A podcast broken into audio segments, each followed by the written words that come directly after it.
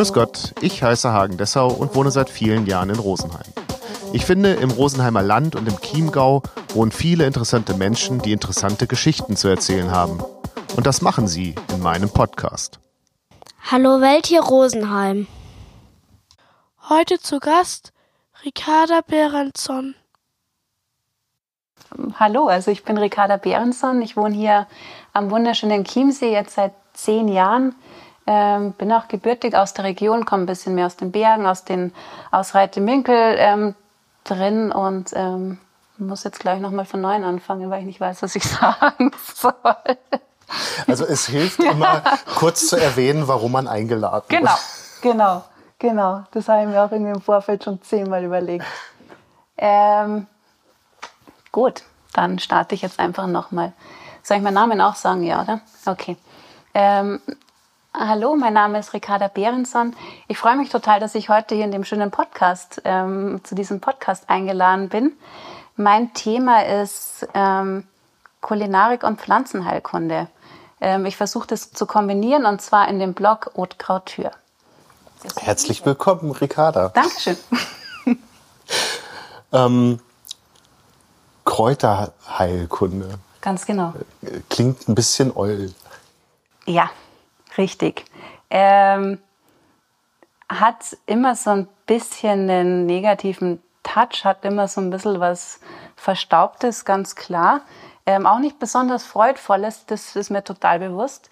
Ähm, aber ich muss sagen, ich bin, eigentlich bin ich damit so ein bisschen groß geworden. Ich bin damit schon ein bisschen aufgewachsen. Also Pflanzenheilkunde hat ja irgendwie auch so viel mit ähm, Hausmittel zum Beispiel zu tun. Also als ich ein Kind war, war ganz klar, gab es einen Thymian-Tee. Das hilft gegen Husten oder es gab den Lindenblütentee, weil wenn du Fieber hast. So, also Pflanzenheilkunde war halt irgendwie immer schon so in meinem, in meinem Leben integriert. Ähm, und es ist irgendwie, finde ich, an der Zeit, dass man dem Thema diesen verstaubten, angeögten Touch so ein bisschen austreibt und das ein bisschen auch ein bisschen freudvoll und mit Spaß transportiert.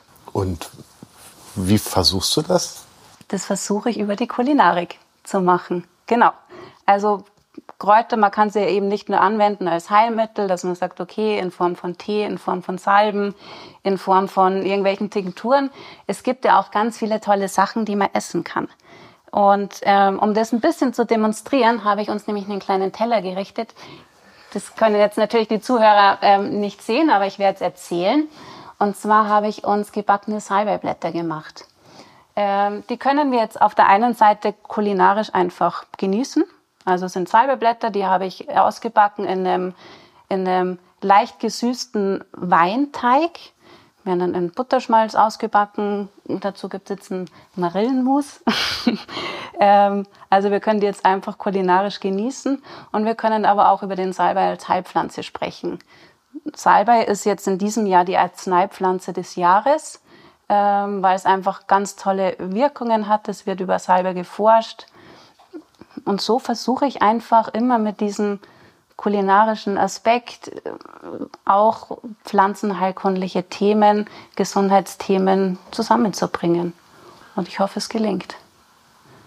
Es sieht auf jeden Fall schon mal lecker aus. Ähm, aber wo ist jetzt das Heilkundliche dabei? Das Heilkundliche dabei ist, dass ich ähm, das Kulinarische als Aufhänger nehme. Ich sage natürlich nicht, okay, du isst jetzt hier dieses gebackene Salbeiblatt und danach hast du ähm, Salbei ist zum Beispiel antibakteriell, entzündungshemmend und tust dir damit was Gutes.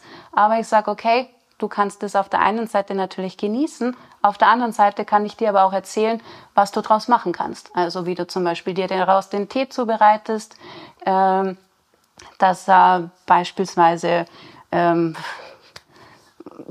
Entzündungen, also du, du, kannst damit zum Beispiel irgendwie eine, eine, Mundspülung machen, dann kannst du irgendwie gut gegen Entzündungen im, im Mundraum vorgehen und so weiter. Ähm, also ich heile nicht mit dem Lebensmittel, also so wie ich es jetzt zubereitet habe, selber, aber ich nehme es als Aufhänger, um einfach darüber zu sprechen, was kann man denn noch draus machen. Das heißt, wenn du jetzt ein ähm, Etablissement hättest, wo, wo so etwas gereicht würde, ja. Würdest du das Gespräch mit den Gästen suchen? Oh, unbedingt, oder, oder, natürlich. Oder, also, ähm, also man kann doch beides machen. Also ich meine, natürlich wollen die einen Leute sagen, okay, ich esse das einfach nur und lass mich bitte mit allen anderen irgendwie in Ruhe. Akzeptiere ich auch völlig, ähm, gar keine Frage. Aber es ist doch ein schöner Aufhänger, um zu sagen, hey, das Lebensmittel hat auch Wirkung, man kann das einsetzen, du kannst dir damit was Gutes tun. Ähm, das macht den Leuten schon Freude. Also viele Leute wollen das. Ähm, viele Leute sind da ziemlich aufgeschlossen dem Thema über und ähm, finden das ganz spannend. Ja. Aber bekommt es dann nicht schon wieder dieses Edukative? So, horche mal, liebe, äh, liebe Esserin und lieber Esser. Naja, also klar erzähle ich oder erkläre ich denen ein bisschen was, was man damit machen kann.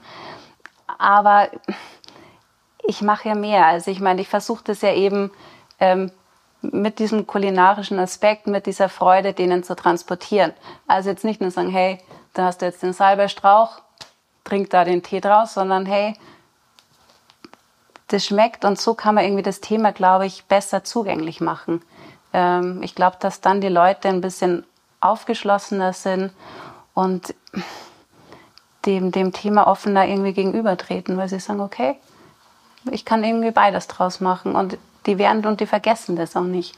Weil wenn ich denen sage, okay, ich mache jetzt da irgendwie eine Tinktur draus und die probieren das aus, die machen das, ja. Wer ist dann deine Zielgruppe? Ähm, ich habe mit unglaublich ähm, verschiedenen Leuten im letzten halben Jahr, sage ich jetzt mal, zu tun gehabt mit dem Thema. Zum einen ein 60-jähriger Handwerker, der irgendwie mir irgendwie auf Instagram folgt und das irgendwie total spannend findet und mich auch immer wieder mal was fragt und irgendwie wissen will und irgendwie genauer Bescheid wissen will und total begeistert ist. Ähm, ich habe junge Leute finden, das kennen sich wahnsinnig gut aus mittlerweile, finde ich. Also kommt mir immer wieder, kommt mir wieder unter, dass die viel Wert drauf legen, was irgendwie, oder die sind dem ganzen Thema einfach aufgeschlossen. Was wächst da draußen? Was kann ich irgendwie pflücken? Was kann ich verkochen? Ähm, die haben große Freude und ähm, jetzt gar nicht mal unbedingt kulinarisch, aber dem Pflanzenthema, dem, ähm, wie man die, die Pflanzen und, und wilde Kräuter einsetzen kann, sind Kinder was irgendwie auch ganz viel Spaß macht. Also wenn man mal mit Kindern rausgeht und denen zeigt, was ist denn da draußen los und irgendwie zeigt, wenn die einen Mückenstich haben und ähm, was die sich dann pflücken sollen, was denen hilft, das ist unglaublich. Also die sind da wirklich, vergessen die nie wieder und haben, haben ganz große Freude dran. Das ist ganz schön. Und wenn Kinder sehen, dass man etwas frittieren kann, ist es ah, natürlich Dann sind die sowieso natürlich vorne mit dabei. Da sind sie eh Feuer und Flamme. Wie, rea genau. wie reagiert die Szene äh, auf, auf, diesen Ansatz? Also ich, warum ich drauf komme? Ja. ja. Du hast gesagt, es ist äh, in einem Teig ausgebacken. Da denke ich natürlich gleich, hm, was ist da wohl für Mehl dran? Ja, ja dann ist ja, da ja. Wein drin. Ja. Ist, ne, da, also überhaupt erstmal Wein. Ist das ein Ökowein und, und so weiter? Also das, das kann man ja unendlich. Ja, also das kann man, kann man natürlich machen. Ähm, also ich gehe jetzt da persönlich von mir aus. Ich gehe immer ähm, für mich muss ein Produkt immer höchste Qualität haben. Also ich schaue, dass ich ein vernünftiges Mehl kaufe, dass ich ein Mehl irgendwie aus der Region kaufe.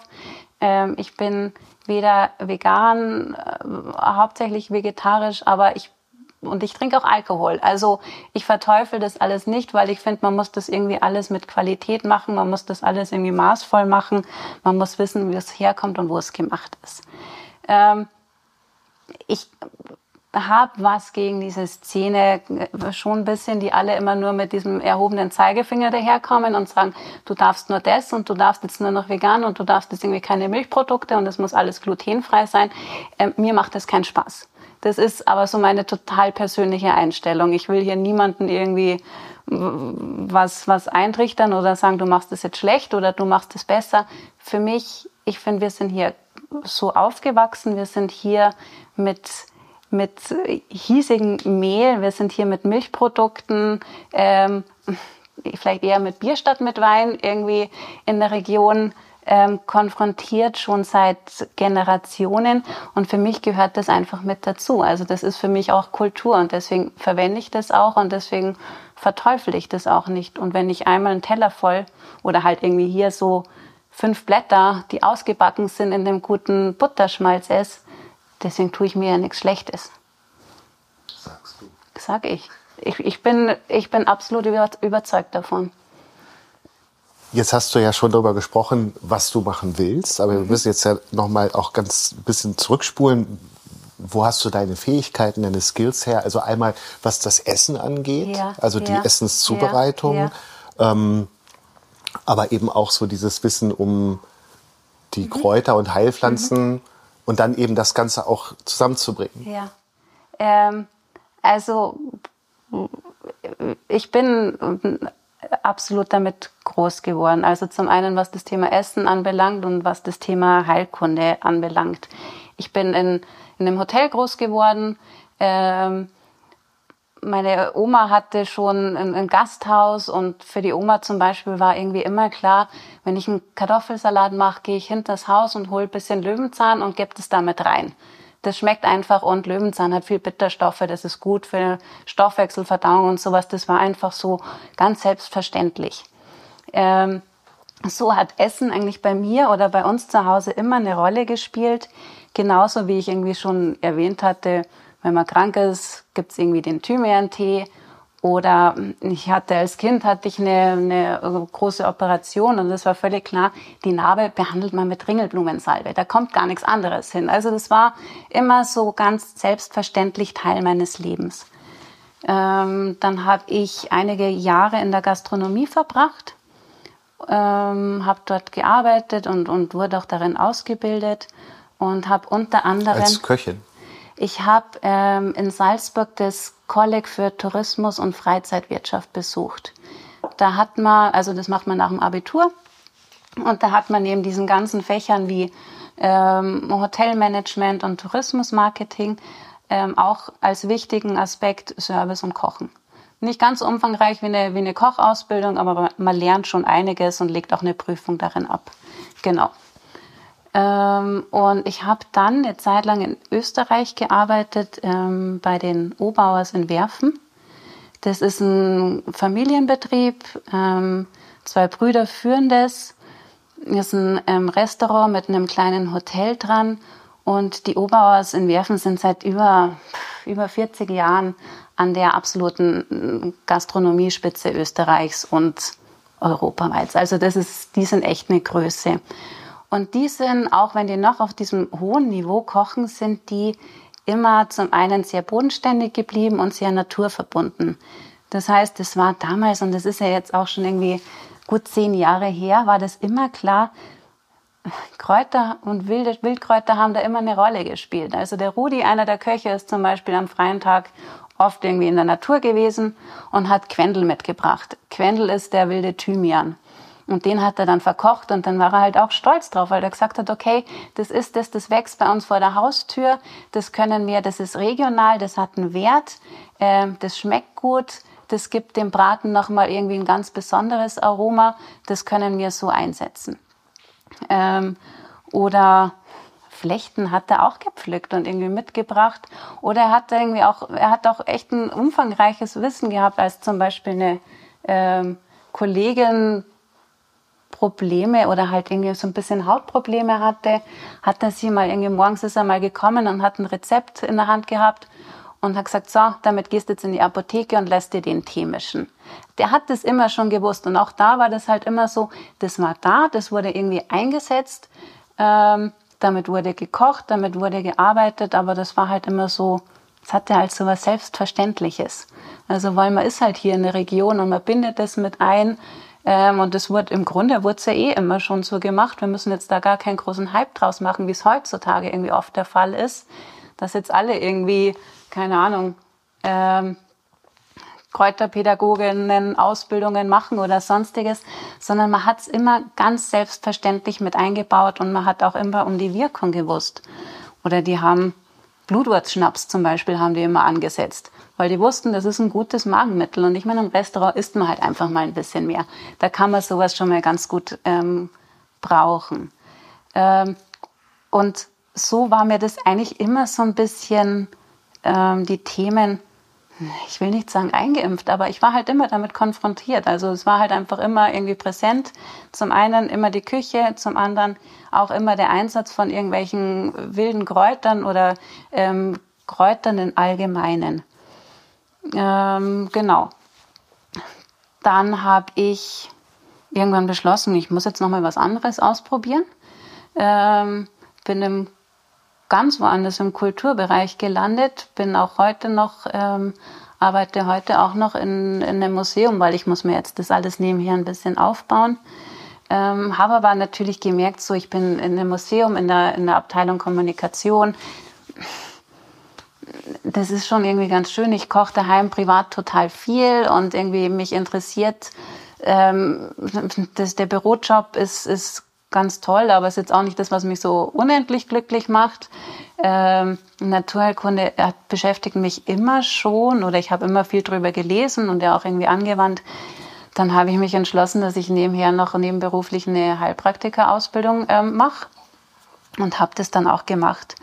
Ähm, ist ja irgendwie ein ganz spannendes Thema, weil ich finde immer, wenn ich mich mit irgendeinem Thema beschäftige, ich will ja auch wissen, wenn ich esse oder irgendwie mir einen Tee zubereite, wie wirkt denn das im Körper? Und dazu muss ich natürlich auch wissen, wie funktioniert ein Körper. Und da war die Ausbildung eigentlich schon ganz hilfreich, weil alles, was man lernt, ist 98 Prozent ist einfach Schulmedizin und ähm, nicht wenig umfangreich. Genau, ähm, dann habe ich die Ausbildung praktisch abgeschlossen und im Nachgang habe ich die in Salzburg den Ausbildung zur diplomierten Pflanzenheilkunde-Praktikerin gemacht ähm, bei der Karin Buchert. Karin Buchert ist ähm, vielen vielleicht bekannt aus den Servus-Magazinen, ähm, ist selber Buchautorin, hat wirklich zahlreiche tolle Bücher zu den Themen geschrieben, ist Ernährungswissenschaftlerin, hat in Österreich den TH-Praktika ähm, gegründet. Das ist eine Ausbildung zur traditionellen europäischen Heilkunde ähm, ist jetzt Mitgründerin des Europäischen Instituts für angewandte Pflanzenheilkunde und im Zuge dessen ist eben ihr neuer Lehrgang angewandte Pflanzenheilkunde entstanden, den ich jetzt absolviert habe. Ähm, und der hat mir wahnsinnig viel Freude bereitet und das war einfach, wir haben uns nicht nur mit dem Thema Wildkräutern beschäftigt, wir haben uns aber auch mit dem Thema Wildkräutern von Sammeln über Verarbeiten, Zubereiten, damit Kochen beschäftigt. Daneben haben wir, jetzt Fermentieren waren, ob es irgendwie Kosmetik waren, ob es Essigherstellung waren. Das war ein sehr umfangreicher, ähm, vielschichtiger Lehrgang. Ähm, den haben wir gemacht und da ist jetzt, also war für mich so ganz klar, irgendwie, das ist so mein Thema. Da fühle ich mich total wohl. Da muss ich, muss ich drin, will ich drin ähm, bleiben, will ich drin arbeiten und ähm, habe gemerkt, mit diesen Kräutern, ähm, schaffe ich das beide, meine beiden Kompetenzen oder meine beiden Leidenschaften einfach total gut miteinander zu verknüpfen. Also ich will nicht nur kochen und ich will nicht nur irgendwelche Leute irgendwann mal vielleicht mal behandeln können. Ich will irgendwie einen freudvollen Symbiose aus diesen beiden Sachen finden. Und ich glaube, dass ich das so mit Couture, mit dieser Plattform schaffen kann. Genau.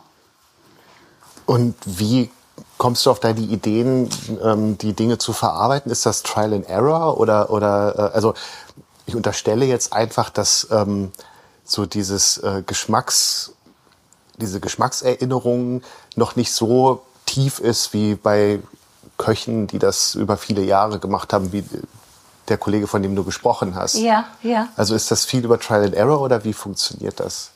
Ähm, also, Entschuldigung, also jetzt hier als Beispiel, ja. ähm, der Salbei frittiert, das ja. ist ja schon mal das Erste, ja. und dann mit all den ähm, Zutaten und dann ja ähm, ein Marillenmus. Also das ist ja auf der einen Seite diese scharfe ja. ähm, und dann eben das Süße. Ja, also ich meine, natürlich ist ganz viel, man probiert viel aus und ähm, viel gelingt und natürlich gelingt manches nicht. Ich glaube schon, dass ich ein ganz gutes Geschmacksverständnis habe. Ähm, und ich auch immer viel in Küchen mit reingeschaut habe und einfach immer viel mit aufgeschnappt habe, was machen die, was passt zusammen. Ähm, viel drüber lese. Es gibt natürlich auch, ich meine, es gibt unendlich tolle Literatur zu dem Thema, auch welche Geschmäcker zum Beispiel zusammenpassen. Also ähm, das sind ja, das sind ja Studiengänge, ganze wirklich. Also es ist, es ist, ist verrückt.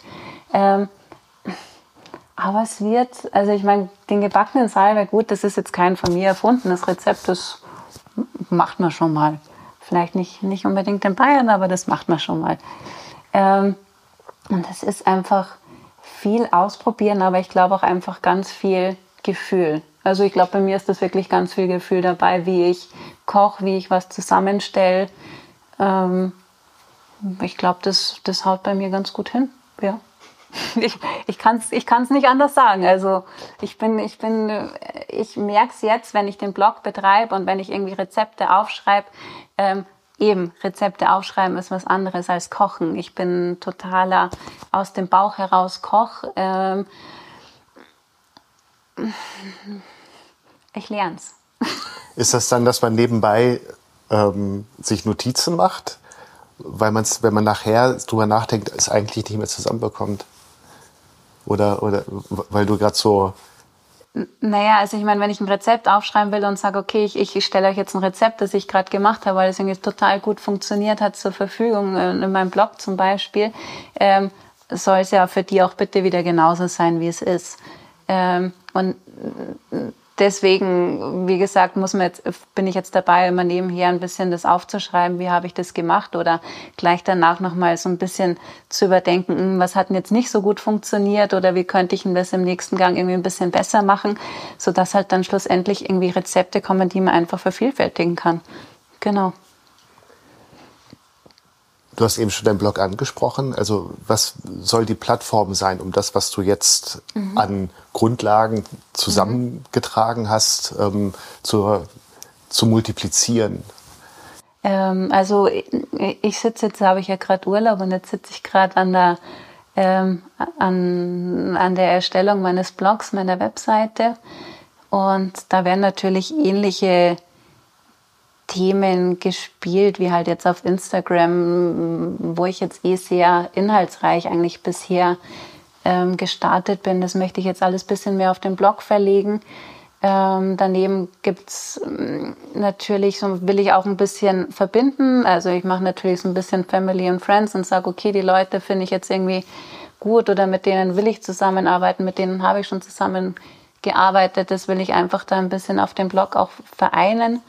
Ähm, natürlich nutze ich das, um Termine einzustellen, weil es doch im nächsten Jahr einfach irgendwie die ein oder andere ähm, Termin gibt, wo man mich dann auch irgendwie mal in der Natur live oder sonst wo ähm, erleben kann und einfach mal mitkommen kann und sich anhören kann, was ich denn zu dem ganzen Thema Kräutern etc. zu erzählen habe. Genau. Ist denn auch so eine ähm, Homebase quasi angedacht, also wo du, äh, also die Haute, Entschuldigung, Haute Couture, äh, nee, Kraut. Haute Couture, ja. Haute Couture? Haute Couture. Genau. Ja. Ähm, Küche äh, regelmäßig essen kann?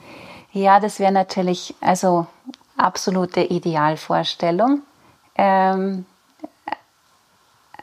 mein Traum wäre natürlich irgendwann, dass ich sage, okay, ich habe einen Platz und dann kann ich einen kleinen, zum Beispiel einen kleinen Kräuterkrämerladen haben, wo man halt auch irgendwie so ein bisschen was verkauft. Ähm, wo eine angeschlossene Küche ist, wo man irgendwie kleine Events macht, wo man irgendwie mit dem Thema spielt, wo man ein bisschen was verarbeiten kann, wo man vielleicht auch mal irgendwie einen kleinen Kochkurs macht oder wo man sich einfach mal einen Koch einlädt und mit dem was gemeinsam macht. Ähm, ein kleiner Kräutergarten wäre natürlich total super und eigentlich hätte ich auch ganz gern mal irgendwann ein kleines Behandlungszimmer, weil ich ja schon auch immer diesen Heil Heilpraktiker ähm, Aspekt, der ist natürlich da. Ich habe die Ausbildung gemacht und ich möchte auch irgendwie mal schon auch damit arbeiten. Genau. Aber äh, der Platz also ist momentan noch in meiner Wunschvorstellung. Es wäre schön, wenn es irgendwann dazu käme. Ähm, bis dahin will ich aber, also ich habe schon mit dem einen oder anderen Koch gesprochen, dass man einfach mal Events zusammen macht, dass man sagt, okay, ähm, meine Ideen, seine Skills bringt man einfach mal zusammen und dann machen wir halt irgendwie mal ein, ein auf hohem Niveau ein lässiges Wildkräuter-Dinner oder wie man das dann auch immer bezeichnen möchte. Sowas möchte ich unbedingt umsetzen. Ja. Du hast auch schon Instagram angesprochen, dein, äh, deine Postings, ähm, die spiegeln immer eine gewisse Leichtigkeit in der Produktion der Dinge. Also ich denke jetzt gerade an eine ähm, an eine Salbe, die äh, ja, ähm, ja. und an den Essig. Ja. Ähm, das klingt so, ja, da habe ich das und das zusammen und dann kam da schon das bei raus. So ein, so, ne, so, so einfach ist. Ist es so einfach? Ähm, das ist Typenfrage, glaube ich. Also für mich ist das relativ einfach. Ich, ich, so wie ich schreibe, so bin ich. Also das ist wirklich, das ist schon ziemlich eins zu eins, wie ich, wie ich über die, über die Vorgehensweise denke, wie ich, wie ich tick und wie ich die Sache angehe und wie ich das sehe. Ähm, ich mache das, glaube ich, grundsätzlich mit einer Leichtigkeit. Das sind andere, natürlich andere Charaktere und die brauchen mehr ihre genaue, keine Ahnung, so und so viele Stunden muss das jetzt ziehen und, und äh, bei mir ist mehr Gefühl dabei. Ähm, jetzt habe ich gerade den Faden verloren. Ja, ist es so, so leicht? Also ich, ich lese das Ja. und denke mir, mhm, Ja, also es ist nicht alles unbedingt ein Hexenwerk. Also man braucht, wie gesagt, man braucht einfach ein bisschen Gespür bei der Sache. Natürlich gibt's gibt's Vorgaben oder ähm, jetzt nehme ich als Beispiel vielleicht nicht den Essig, sondern ich habe mal so ein, ich bezeichne es Krachel gemacht. Das ist so eine fermentierte Limonade und dann macht man, das kann man zum Beispiel mit ähm, Holunderblüten machen. Die gibt man in, in so ein großes Einmachglas, gibt ein bisschen Zucker und Wasser drauf, ein paar Zitronenscheiben, deckt es mit einem Tuch ab, stellt es äh, nicht sonnig, aber so bei, bei höherer Raumtemperatur mal für zwei, drei Tage hin und dann fängt das an zu fermentieren. Ähm, ich meine, man braucht halt da so ein bisschen die, die Angaben, okay, ich lasse das jetzt nicht sieben Tage da draußen stehen, sondern man muss dann schon ein bisschen schauen, wie riecht es, ähm, fängt es vielleicht schon so leicht an, irgendwie Farbe zu ändern oder entwickelt es schon irgendwie eine leichte Kohlensäure oder sowas. Da ist ganz viel ähm, Sinnliches dabei eigentlich, wenn man so Sachen macht. Ähm, und da muss man einfach ein bisschen, bisschen drauf schauen und dann geht es mit einer ziemlichen Leichtigkeit. aber genau das bräuchte ich doch als ähm, Anfänger. Also was du jetzt zum Schluss gesagt hast. Mhm. Ne? Also äh, so, wenn das so und so riecht, bist du auf dem richtigen Weg. Wenn es so und so riecht, fang vielleicht noch mal von vorne an. Und wenn Ja. es so riecht, lass es mal noch bei zwei Grad weniger stehen oder so. Ja, also ich meine, klar, natürlich, also beim Essig hatten wir ja das Thema, dass ich gesagt habe, das riecht irgendwann nach Uhu. Und das ist auch so. Also irgendwann riecht es wirklich dann, aber das muss man natürlich, muss man das wissen. Also wenn ich jetzt hier irgendwie mein Essig reifen lasse, dann passiert mal dann gar nichts, dann riecht es so ein bisschen alkoholisch und irgendwann kommt man so in den Raum und denkt, was ist denn das jetzt für ein Geruch? Und dann geht man das Glas, dann riecht es wirklich nach Kleber, nach Uhu. Ähm, und das ist genau der Schritt in der Fermentation, die es braucht. Dauert ein paar Tage, dann nimmt es ab und dann wird es zu Essig. Ähm, klar, die, die Aspekte muss man wissen. Ähm, wenn ich jemals, was ich natürlich auch schon mal gern vorhab, dass ich Leuten sowas auch wirklich mal in Kursen beibringe, ähm, klar muss man das dann nochmal anders aufbereiten und dann nochmal irgendwie so sagen, okay, eine genauere Anleitung ähm, den Leuten an die Hand geben. Für mich persönlich, wenn ich das für mich im Gebra Privatgebrauch mache, schauen, riechen, schmecken, ähm, damit erfährt man eine ganze Menge. Ja. Was man ja auch eben wieder lernen muss. Und ähm, Ja, deswegen auch meine Frage noch, die mir immer so auf dem Herzen liegt. Wie kriegt man diesen Ansatz, der freudvoll ist, also, ne, also ganz niederschwellig ja letztendlich, wie kriegt man das trotzdem in, die, in, in eine breite Öffentlichkeit, in, ein, in eine breite Gesellschaft? Denn es ist ja erstmal so ein akademisches Thema. Ja, aber vielleicht muss man den Leuten auch wieder mal ein bisschen beibringen, dass die auch gar nicht so viel Angst haben müssen. Es kann ja auch gar nicht, also so viel geht ja meistens auch gar nicht schief. Man muss sich halt einfach gleich mal ein bisschen dran wagen und man muss wahrscheinlich die Leute auch einfach mal wieder abholen und sagen, okay, irgendwie, lass uns das doch mal gemeinsam ausprobieren oder irgendwie, lass uns gemeinsam mal, wenn sie es Gemüse kneten, um das zu fermentieren. Ähm, ja, man muss die Leute wahrscheinlich wirklich einladen, um es zu machen, um es zu spüren, um es zu erfahren. Die kommen schon wieder zu dem Gefühl zurück. Man kann nicht alles immer nur sagen, hier, geht vielleicht beim Backen, bitte nicht 20 Gramm mehr oder weniger. Aber Kochen und solche Sachen ist halt auch einfach, hat schon ein bisschen was mit Vertrauen und Gefühl zu tun. Ja, aber trotzdem nochmal, ich denk, denke so an, an Familien, die wirklich, wo die Eltern viel arbeiten und, und, also, äh, und dann eben auch so ein Ernährungsdruck zu Hause herrscht. Ja, äh, wie kriegt man solche Familien ähm, in die Situation zu sagen, okay, ich mache jetzt mal diesen Essig oder, oder ich mache jetzt äh, die Marillen mit, mit Salbei? Mhm man muss es mit denen wahrscheinlich einfach nur mal, also wahrscheinlich muss man es mit denen gemeinsam machen. Es ist Essig machen ist ja kein Hexenwerk. Du brauchst ja nicht viel Zeit dafür. Ja, aber dann, dann unterstelle ich jetzt, sagen die, ja, wieso, da gehe ich in den Supermarkt und für 1,50 Euro kriege ich einen Essig, der schmeckt genauso. Was natürlich nicht stimmt. Das stimmt ganz sicherlich. Ähm, nicht. Der kann, natürlich kann der auch, man braucht Leute, die experimentierfreudig sind, die sagen, okay, ich will was ausprobieren, ich will was selber machen, ich will schauen, wie es sich entwickelt. Und äh, gerade Essig zum Beispiel, muss man auch sagen, wenn ich das jetzt hier in, meiner Küche mache, da kommt auch nicht immer das Gleiche dabei raus, weil ich irgendwie ein anderes Vorgangsprodukt habe, zum Beispiel, weil ähm, die Temperatur eine andere ist, das ist ja jetzt kein Standardverfahren, wie das in, in der Großproduktion stattfindet. Ja, vielleicht ist der Essig jetzt tatsächlich auch ein genau. schlechtes Beispiel, aber worum es mir geht, ist eben dieses, dieses tolle, Wert, also durch und durch wertschätzende Begegnen von allem, was da mit zusammenhängt. Ne? Mhm. Also mit den Ausgangsprodukten und dem Essen nachher sowieso. Ähm, wie, wie kann man das so transportieren, dass das eben eine breite Gesellschaftsschicht anspricht, dass die Leute, ey, ja, das stimmt, das ist super. Es geht nur über Vormachen und Zeigen, wahrscheinlich. Also ich wüsste nicht, wie ich sonst machen kann.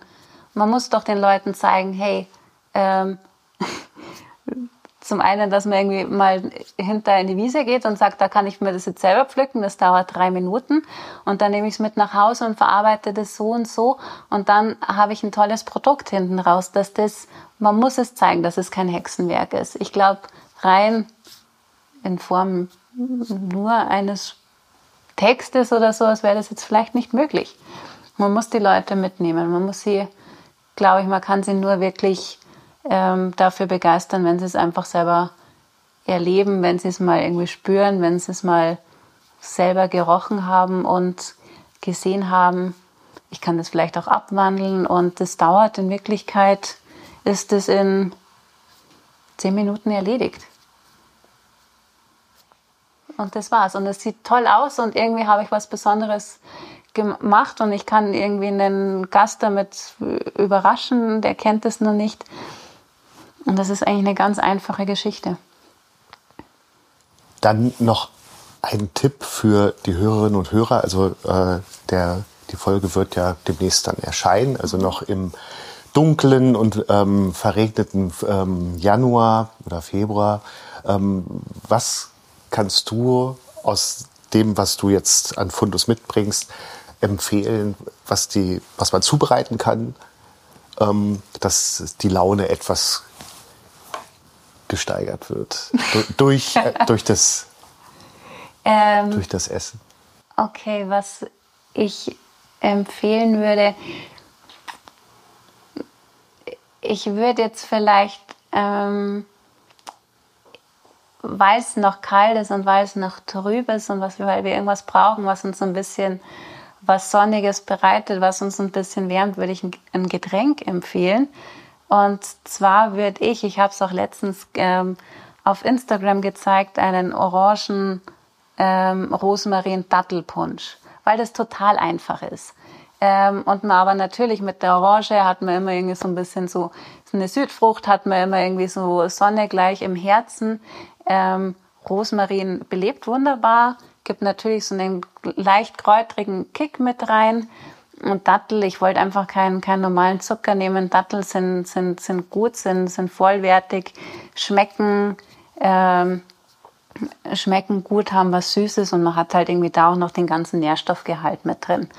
Ähm, und zwar macht man das eigentlich ganz einfach. Man kauft sich, man braucht eine Bio-Orange, eine unbehandelte Orange, ähm, schneidet die einmal auf, entfernt die Kerne schneidet die Orange klein, ähm, gibt sie in den Mixer zusammen mit, wenn ich sage, okay, man nimmt die ganze Orange mit vier bis fünf Datteln und vermixt es einfach. Dabei entsteht eine richtig schöne breiige ähm, gelbe Masse.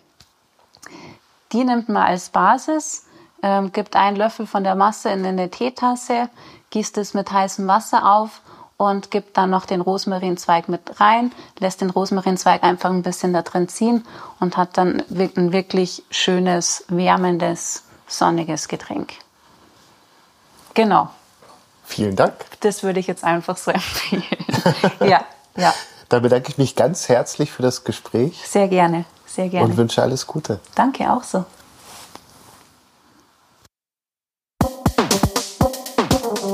Das war Hallo Welt hier Rosenheim, Folge 69 mit Ricarda Behrenson.